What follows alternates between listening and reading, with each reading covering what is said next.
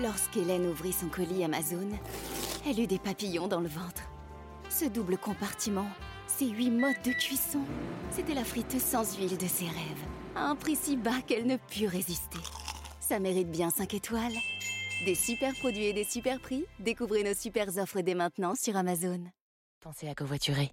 Radio classique. Radio classique, l'édito politique avec le Figaro. Bonjour Guillaume Tabar. Bonjour François Geffrier. Le 14 juillet est passé, une intervention d'Emmanuel Macron est, désormais attendue dans la semaine. En sait-on plus sur les intentions du chef de l'État?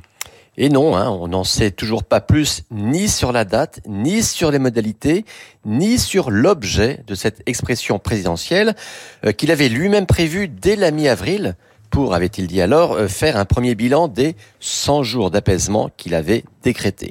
Alors, sur le calendrier, ce qu'on sait, c'est que le chef de l'État est attendu aujourd'hui à Bruxelles pour un sommet Europe-Amérique latine et que vendredi, il doit entamer une longue tournée en Océanie.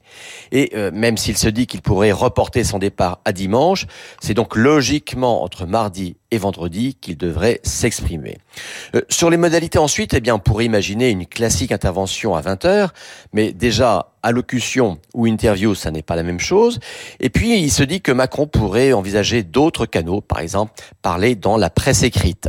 Enfin, troisième inconnu, le lien ou l'absence de lien avec un éventuel remaniement, avec là encore plusieurs scénarios, plusieurs hypothèses. Première, hypothèse, un remaniement qui, d'abord, euh, qui concerne Matignon ou non, et qu'Emmanuel Macron viendrait ensuite justifier à la télévision. Ou alors, deuxième scénario, une intervention de fond pour détailler les chantiers des mois à venir, qu'un remaniement viendrait ensuite illustrer. Ou enfin, troisième possibilité, bien que le chef de l'État tire le bilan des 100 jours, fixe le cap des mois à venir, mais renvoie l'éventuel remaniement à fin août, voire plus tard encore, après par exemple le vote des budgets à l'automne, ou même après les européennes et les JO dans un an, disent certains. Alors je m'amuse en vous écoutant parce qu'effectivement le champ des possibles est très large. Pourquoi Emmanuel Macron entretient-il à ce point euh, le suspense? Bah, Écoutez, la première question à se poser est de savoir s'il s'agit effectivement d'un suspense savamment entretenu ou si tout simplement eh bien le président n'est pas encore dans l'incertitude euh, quant à ses choix.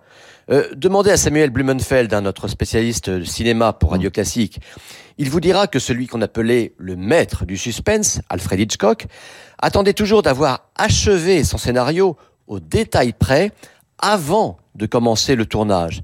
Bien là, dans le cadre du remaniement, quand on met bout à bout euh, tous les éléments de langage, toutes les rumeurs, toutes les confidences, on a quand même la nette impression que le scénario est loin, très loin d'être totalement écrit, que tout reste possible. Alors le fait qu'Elisabeth Borne fasse des annonces aujourd'hui dans le cadre d'un comité interministériel sur la sécurité routière, est-ce un indice de son maintien à Matignon? Bah, on pourrait le penser, mais euh, déjà la semaine dernière, hein, son long entretien en parisien avait été interprété comme ça.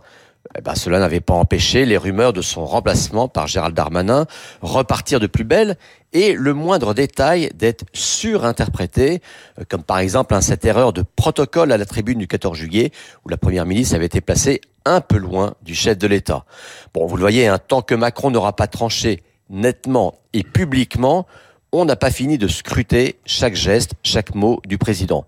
Bon, je vous parlais d'Hitchcock. Hein. Il y a quand même une autre petite différence, c'est que le suspense mis en scène par le réalisateur captivait les spectateurs, et je ne suis pas aussi certain que le suspense Macron passionne autant les citoyens.